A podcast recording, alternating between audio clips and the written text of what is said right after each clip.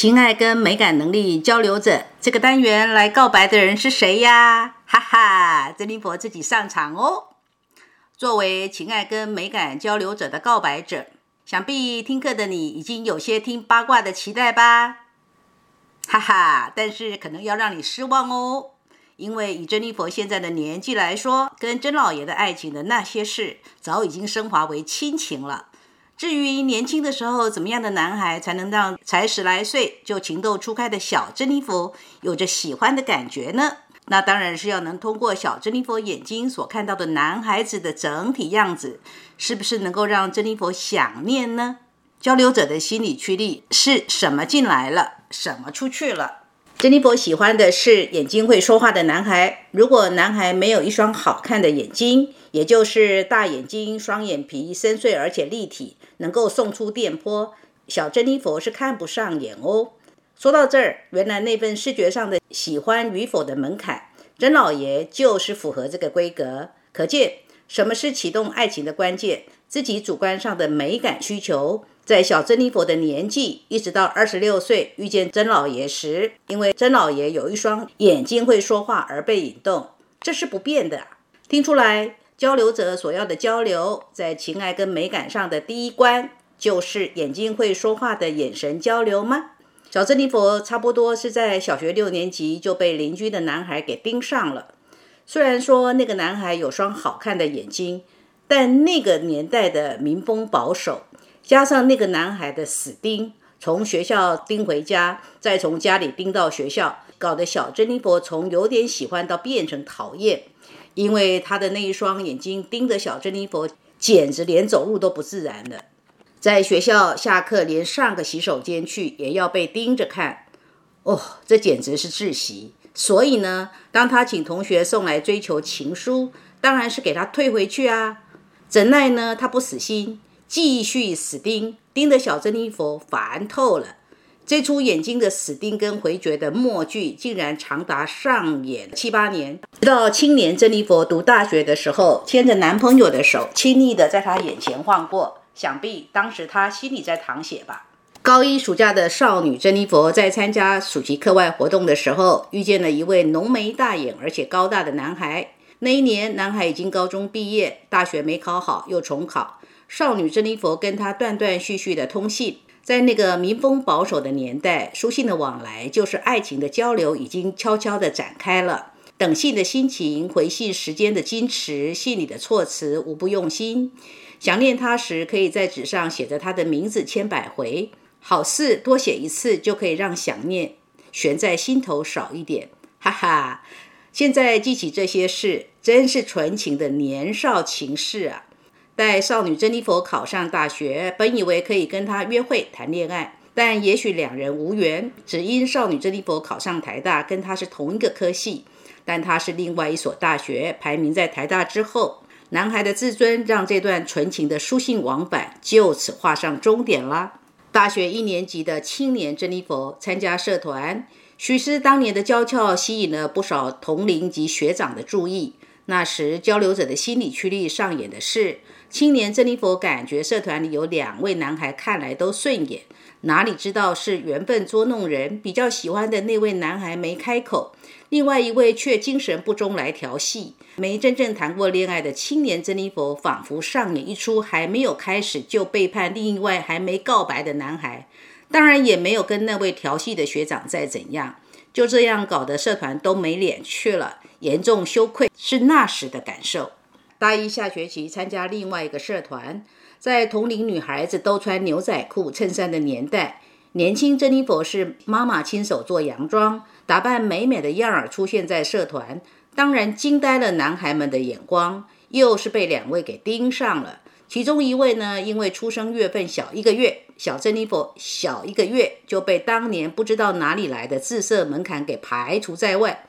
从此，青年珍妮佛跟另外一个学长谈恋爱。大学念书这件事情，只是考前死抱佛脚，能够过关就好。整个大学四年主修爱情，然而爱情的终了就在两个人都已经出社会之后，各自先后背叛爱情，然后四年的爱情已成往事。当情爱交流者失去了爱情，那时年轻珍妮佛整个人仿佛就像一朵花枯萎了，活得无精打采，百无聊赖。半年之内胖了二十斤。美丽娇俏已经是拜拜啦。在那个年代，女孩已经大学毕业，也已经工作两三年，应该要嫁人了。年轻珍妮佛为了没有能够有对眼的对象，也发愁啊，而且简直是愁死了。加上工作也不怎么样，更是自认为人生暗淡灰色无比。所以为了自救，先换工作，挑战可以改变薪资的业务工作，但选择质感有文化品味的杂志社试一试。就这样，命运里的婚缘已经悄悄掀开了。年轻珍妮佛就因为业务拜访而看上了一双深邃大眼、双眼皮、眼睛立体的很的甄老爷，哈哈。然后就是享受被追求的热恋啦。然后从此爱情关上门，外人不得进入。情爱与美感交流者的心理驱力，在年轻珍妮佛这一段有意思的是，以杂志社。广告业务，甄老爷的一双电眼，甄老爷写的一手好看的硬笔字，谈吐有料，贯穿起年轻珍妮佛情爱与美感。哈哈哈哈哈 现在的曾老爷是一双眼皮已经塌了，但是还可以深情看着珍妮佛的眼睛。回首跟曾老爷开始谈恋爱，到如今执手携手已经三十四年，感觉好像才是昨日往事的感觉。交流者的心理驱力始终一样的是，在珍妮佛眼中，曾老爷就是好看的。我们彼此会跟对方说甜言蜜语，两个人都喜喜爱学习，喜欢逛二手书店，享受共同发展教学所结识的学生们的互动，一起跟学生们游学跟旅游。珍妮佛常跟甄老爷说：“你要健康顾好哦，要多陪我度过人生的晚年哦，不要太早走哦。如果你先走了，要记得来带我哦。然后我们的通关密语是什么？爱情的部分，珍妮佛讲完了，很像听故事吧？至于生活里的美感品味，交流者的心理驱力就是喜欢的东西可以至少买两件，住的地方可以自由换。”享受随时可以写文发在朋友圈或公众号，喜欢学习在不同的知识领域里，期待有那么一天可以写出一手好字，可以尽情的挥毫在笔墨里，一个人安静的在书房里做想做的事，跟曾老爷一起听音乐、上馆子、尝尝鲜、逗逗孙女，一见钟情的东西立即买，跟知心的学生们随意聊。能看着帅儿子变瘦一些，回到原来的帅模样；能看着孙女聪明可爱、健康的长大，自己能够耳聪目明的持续创作音频播放。说起来，交流者这个心理驱力，珍妮佛挺喜欢自己在他的驱动之下，经历过爱情的学习，享受被爱的幸福，感恩生活里感官享乐品味的愉悦感。这辈子情爱跟美感交流者的演出没有遗憾。哈哈，珍妮佛朗读完了，好玩吗？八卦吗？想必你们觉得挺好的。如果呢，你要形容情爱跟美感交流者的人，有两个字最能够形容，就是风流。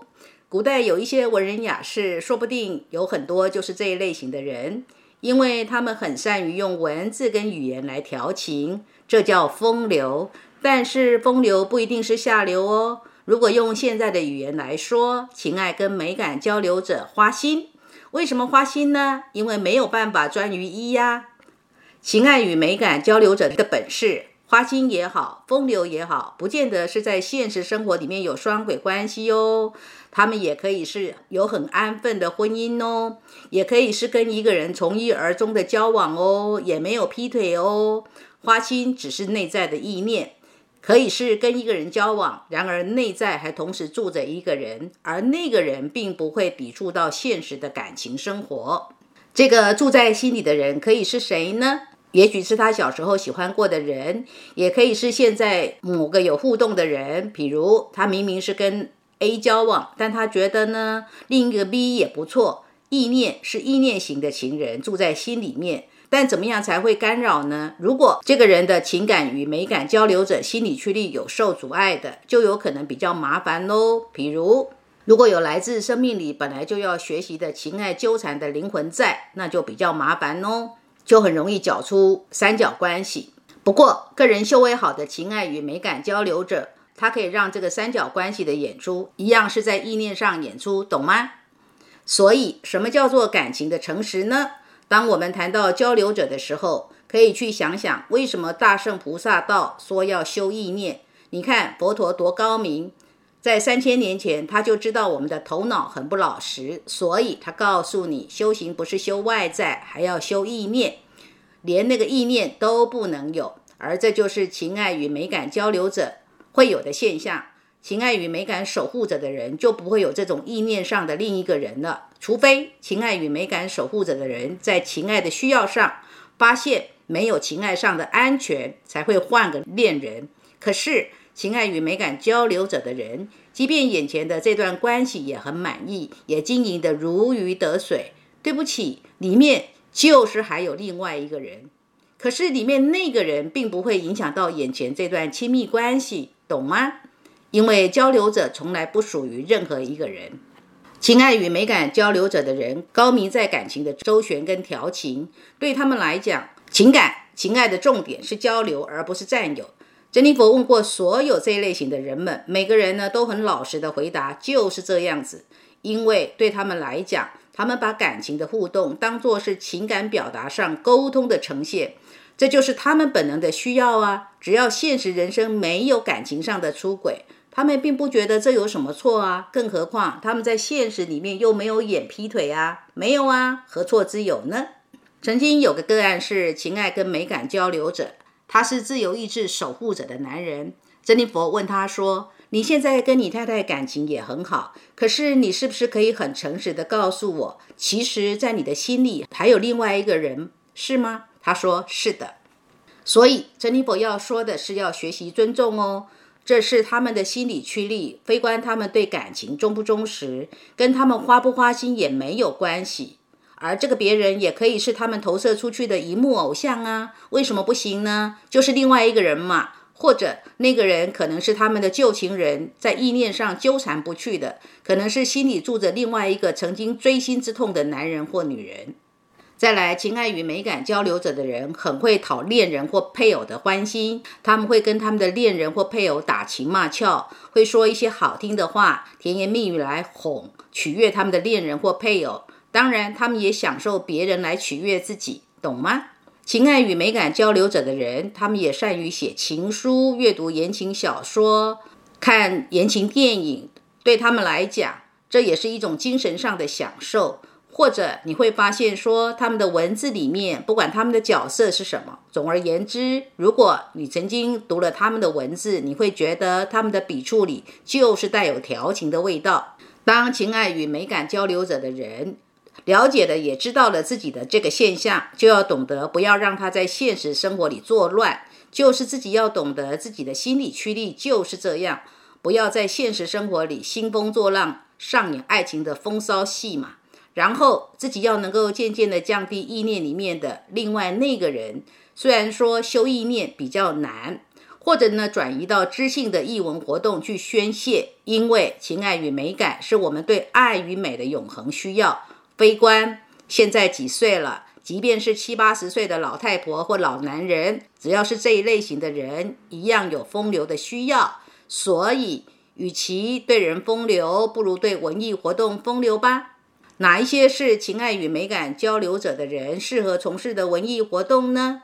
就是可以动两只手的活动嘛，或者是发出声音的，唱歌也可以啊。动两只手的，画画、写毛笔啊，或者是去参加读书会，或者是自己保持学习感兴趣的知识，懂了吗？这就是交流者这个心理驱力健康的出口，跟这个人是不是故意风流没关系哟。如果你要追求一个情爱跟美感交流者的异性，你要让这个异性感觉到你是很知性的，风趣的。如果在知性跟风趣这一关过不了关，那就很难赢得芳心，或者是赢得青睐哦。人群当中会把情书留下来的人会是谁呢？情绪感受守护者跟情爱与美感交流者的人格配置。因为守护者喜欢收集回忆，情爱与美感交流者是情书对他们而言是让他们感觉精神愉悦的东西啊。